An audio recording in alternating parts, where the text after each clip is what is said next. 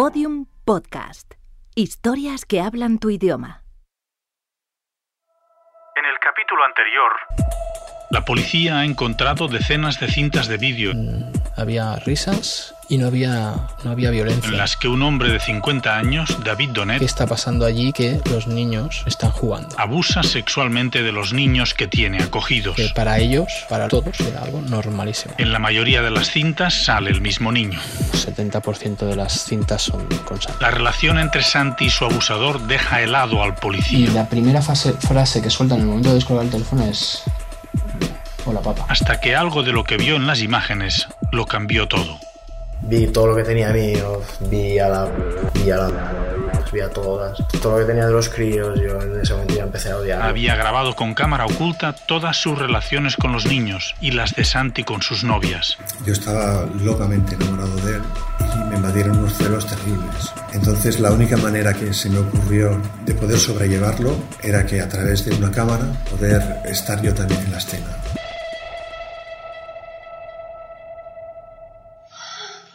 No tenía 10, 11 años. Claro.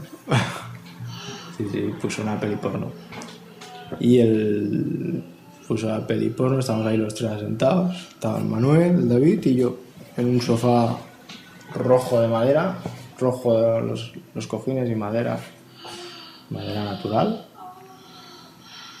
Sí, sí, y ahí viendo la peli porno. Hay un momento ya que yo me iba a destallar. Manuel ya empezó a tocarse. Tío, ¿qué hace? ¿Qué hace?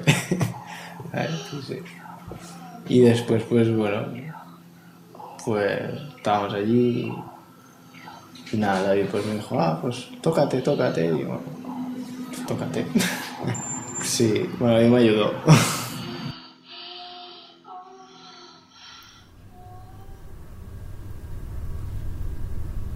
Le llamaban padre. Episodio 5. Un flash y una película de terror.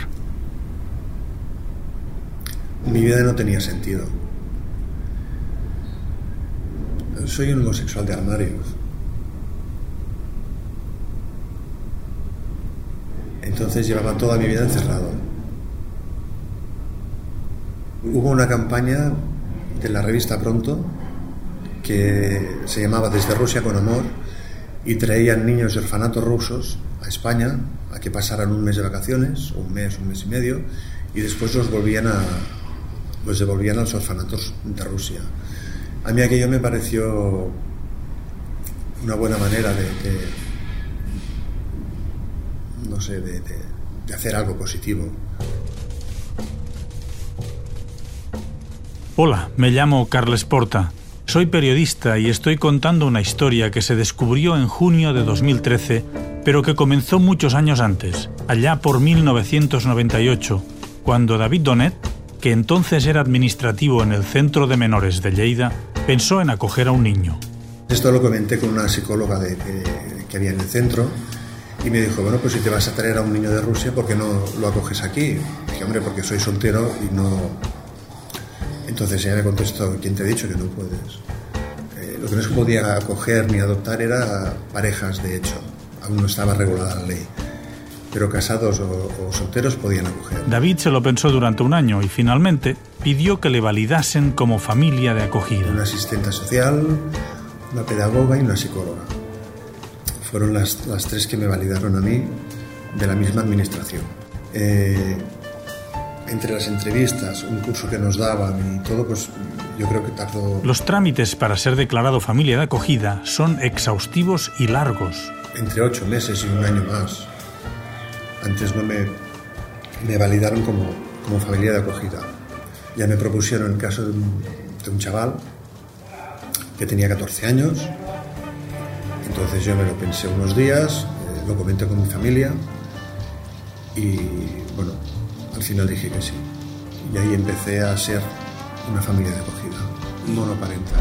Ese chaval se llamaba Manel y no saldrá en esta historia porque cuando se destapó todo estaba en la cárcel de Bolivia condenado por tráfico de drogas. Tenía una familia que afortunadamente me querían y les quería muchísimo. Tenía trabajo, tenía... No tenía nada. Poder dedicarme a ayudar a estos chavales me, me pareció que era pues una manera honesta de, de dedicar mi vida, de hacer algo por los demás, de, de, de darle un sentido a mi vida. Pensaba que estaba capacitado para hacerlo y, y me tiré de cabeza. Quien sí sale, ya lo hemos escuchado antes, es Santi, Santi yo le, le tomé un, un, cariño muy especial desde el primer día. que fue el segundo niño al que David Donet acogió. Porque se veía a todas luces, era un chaval que no había tenido mucho cariño en su vida. De pequeño estaba con mi madre y mi padre, después mi padre nos abandonó, mi madre se juntó con otro tío, este tío me maltrataba, tenía 7 8 años, mi madre ya estaba enganchada en la prostitución y después ella desapareció, ya empecé a pillar, y después mi abuela me cogió y me llevó para el centro, no podía conmigo, era un fiera, un bala perdida. ¿Lo recuerdan? Su abuela le llevó al centro de menores la noche de No Reyes. tenía regalos. Y casi ni sabía dar un beso. David era el administrador de ese centro. Entonces, como juego, yo empecé, lo cogía, lo... Veía cada día a Santi. Él empezaba a gritar y yo le decía que hasta que no me diese un beso no lo dejaría de... no lo soltaría. Le cogió cariño Y él me daba un beso, en la mejilla, por supuesto. Y bueno, creé un vínculo con él muy grande y él conmigo. y pidió oficialmente acogerle. Los trámites para acoger a un niño son largos, pero pasó algo que aceleró las cosas. Pues un día por la mañana cuando me levanto, como otro día cualquiera para ir al colegio, me he visto y, me voy para el colegio caminando solo, como siempre. Y en el centro había un coche también, pero en el coche iban los privilegiados y yo a me tocaba caminar. Y iba caminando, crucé el descampado, todo feliz. Y cuando llegué a la carretera yo miré para los dos lados, pues yo decía lo mismo. Vigila los dos lados, no sé qué, yo miré para los dos lados. Pero era un cruce y no miré enfrente. Que enfrente había un coche de una chica que salía. Y me pilló. Me atropelló. Me atropelló el pie y bueno, me estuvo. me derrapó encima del pie y me desgarró un poco la carne y tal. La señora que estaba en la centralita me dice, corre, que han atropellado a tu niño. David me llevó a, a recuperaciones. Bueno, recuerdo que cada cura era un suplicio porque era en el talón, una herida bastante fuerte arrastrada en el, en el talón. A limpiar las heridas me llevó cada día David. y le dolía mucho cuando le curaban. Hasta que le metieron bronca los del centro, que no me podía llevar. Y se agarraba a mí, y bueno, no sé, tonterías, pero, pero que allí se estableció un, blin- un vínculo un vínculo bonito. Limpiarme la herida. Y al poco tiempo ya me fui con el David. Ya me dejaron escoger, me, di- me dijeron de escoger si quería ir con mi abuela, con mis padres o con el David. Y dije con el David. Sin pensarlo. ¿Estás seguro? ¿Estás seguro? ¿Estás seguro? Sí, sí, yo con el David. Yo voy con el David. Y ya me fui con el David. Al poco tiempo, al mes, de hacerme esta pregunta ya me dijeron, haz las maletas que te vas para David, casa del David. Sí, sí. Entonces el día que vino, pues yo recuerdo que le puse unos regalos en la cama y, y creo que le puse globos. Sí, el primer día llegué, me dijo, esta será tu habitación. Y encima de la cama había el regalo que no me pudo entregar cuando me atropellaron, que me trajo un regalo, el David, y en el centro no se lo dejaron darme. Para evitar que los demás, bueno, historias de estas raras. Y sí, sí, estaba ahí el regalo. Y cuando vino, pues lo, lo filmé, lo, lo grabé porque me hacía ilusión. Eh, Son tonterías. Sí, sí. Y ahí, bueno, abrí, y era un Walmart. Todo feliz, ya tenía un Walmart. Eh, eso sí, eso pues era una de las primeras grabaciones que tenía de él, pero claro, no, no totalmente vestido. Y al cabo de seis meses,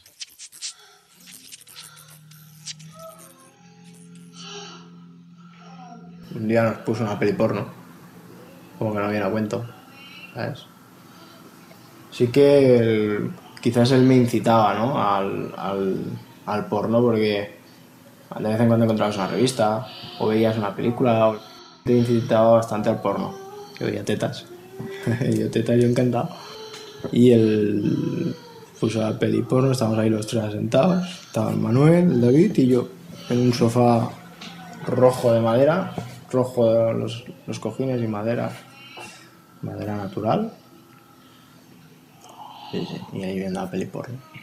Hay un momento ya que aquello me iba a destallar. Manuel ya empezó a tocarse y después, pues bueno, pues estábamos allí y nada, David pues me dijo, ah, pues tócate, tócate y bueno, sí, bueno, a mí me ayudó.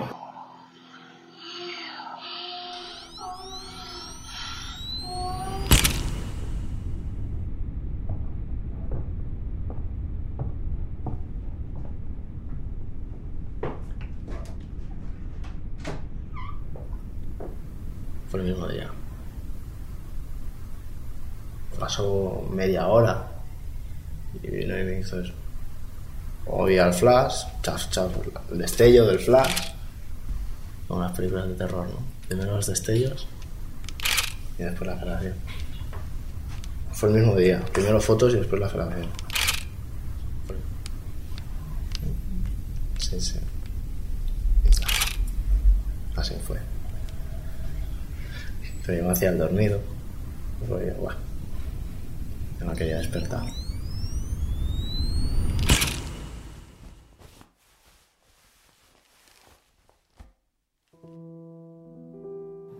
Y al día siguiente, pues yo, un poco tonto, ¿no?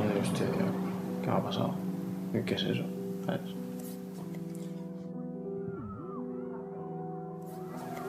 Estaba en el colegio, estaba en la hora del patio, iba con unos amigos, iba con uno que realmente no era mi amigo, pero ese día no sé por qué estaba conmigo. ¿Sabes? Aquello que, hostia, le pregunto a este si se lo hacen, y a ver si es normal, digo, igual es una cosa normal, ¿sabes? Y no, no, no tuve valor a preguntárselo al niño si realmente le estaban haciendo eso o no estaban haciendo eso, no tuve, no tuve valor. Pero sí que tenía la necesidad, incluso estuve a punto de explicárselo al profesor. ¿Sabes? Aquí que cuando vas a salir al patio, hostia, tengo ya profesor, aprovecho, se lo digo, no se lo digo, así. ¿Sabes? No porque yo fuera a denunciar, ¿no? Pues era una cosa que no sabía yo si eso tocaba o no tocaba, es que no era consciente, ¿no? Es que no, ¿sabes?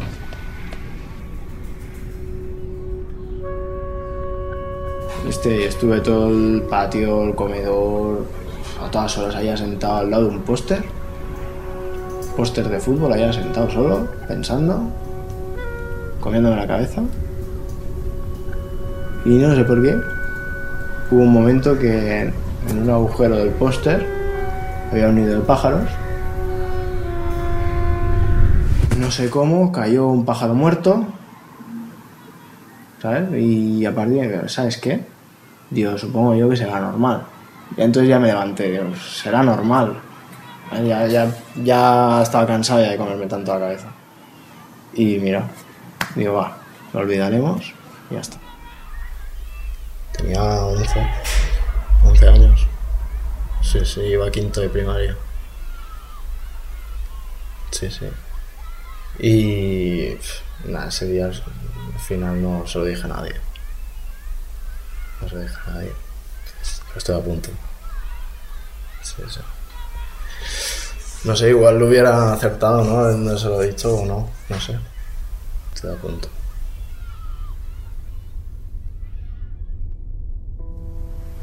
A partir de ya se empezaba a desatar un montón de cosas. Aprendí a olvidarlo. Como si no hubiera pasado nada. Tampoco era diario. Era de vez en cuando. Una vez a la semana quizás. Pero llegó un momento ya lo asimilaba y como si no me hubiera pasado nada, es que lo, borraba, lo borraba. Yo hacía el dormido, yo estoy durmiendo y no me entero de nada, ¿sabes? Una vez a la semana quizás. Pero sí que me acuerdo de todo. Era un niño muy falto de cariño. Era un niño que necesitaba tener unas normas, necesitaba tener una un modelo de ejemplo, necesitaba que le guiasen, que le ayudasen, porque tenía un buen corazón y supongo que lo sigue teniendo. Entonces con él me volqué, me volqué mucho, establecí una relación muy fuerte, no sexual, lo aclaro. Eh, fue al cabo de los años que yo fui confundiendo o, o, trasladando ese amor fraternal a un amor más carnal. Yo me enamoré, pero como un adolescente, de Santi. No, pero yo de él no. Y se lo he dicho, millones de veces. Yo no, yo, no, yo no me puedo enamorar de ti. Es que no me atraes, no me atraen los chicos. A mí me va una almeja. los chicos a mí no. ¿Sabes? es que claro, y aparte dices, a si estuvieras bueno, pero es que, hostia, mírate en el espejo. ¿Sabes? Pero es que no, es que aunque estuvieras aquí tremendo, no, no, no puedo, no, es que no, no me cabe. Santi dice que los abusos con él acabaron a los 18, 19 años y siguió viviendo en la casa de Castellans con David. Sí, ¿dónde voy a los 18?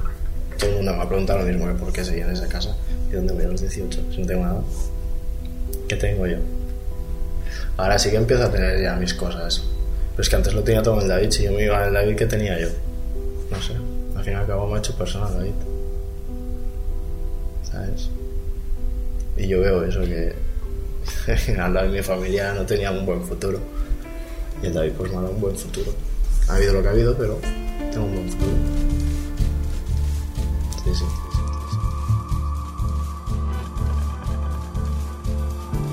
Para Santi, lo que David le hacía era lo normal, lo habitual. Es lo que los especialistas llaman normalización. Cuando un pederasta consigue hacer vivir como normal una cosa tan nefasta como es Lo que el abuso, Chloe Madanes es que definió como la, perfección de la perversión. pasa todo esto, Santi incluso lo negó no he empezado a sacar la rabia contra él. hasta que se vio en las imágenes Porque ahora sí que le tengo rabia por todo lo que me ha hecho. y vio grabadas y espiadas las relaciones con sus novias. No sé, es como si él me tuviera controlado. Santi no fue la única víctima.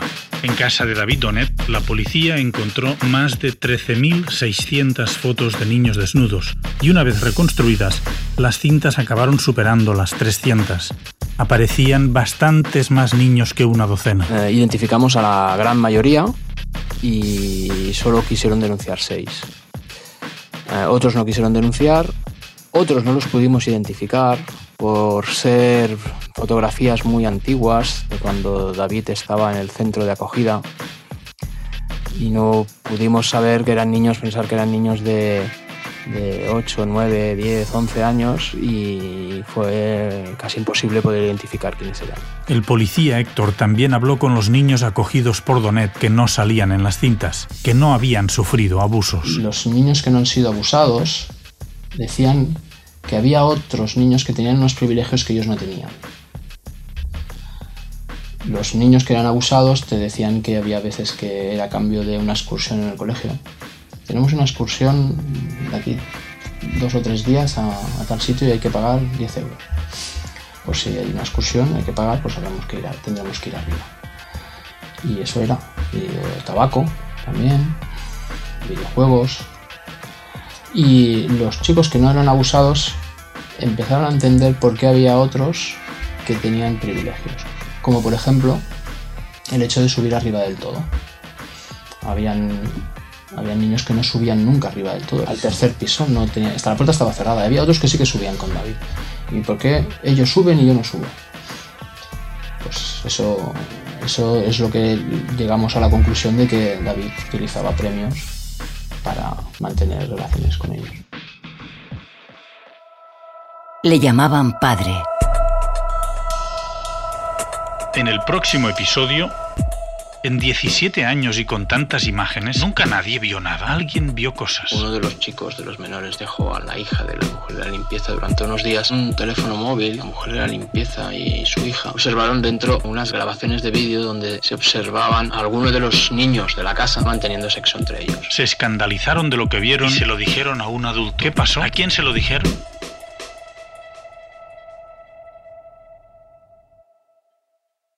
Todos los episodios y contenidos adicionales en leyamabanpadre.com. Síganos en Twitter arroba le llamaban padre y en facebook.com barra le llamaban padre.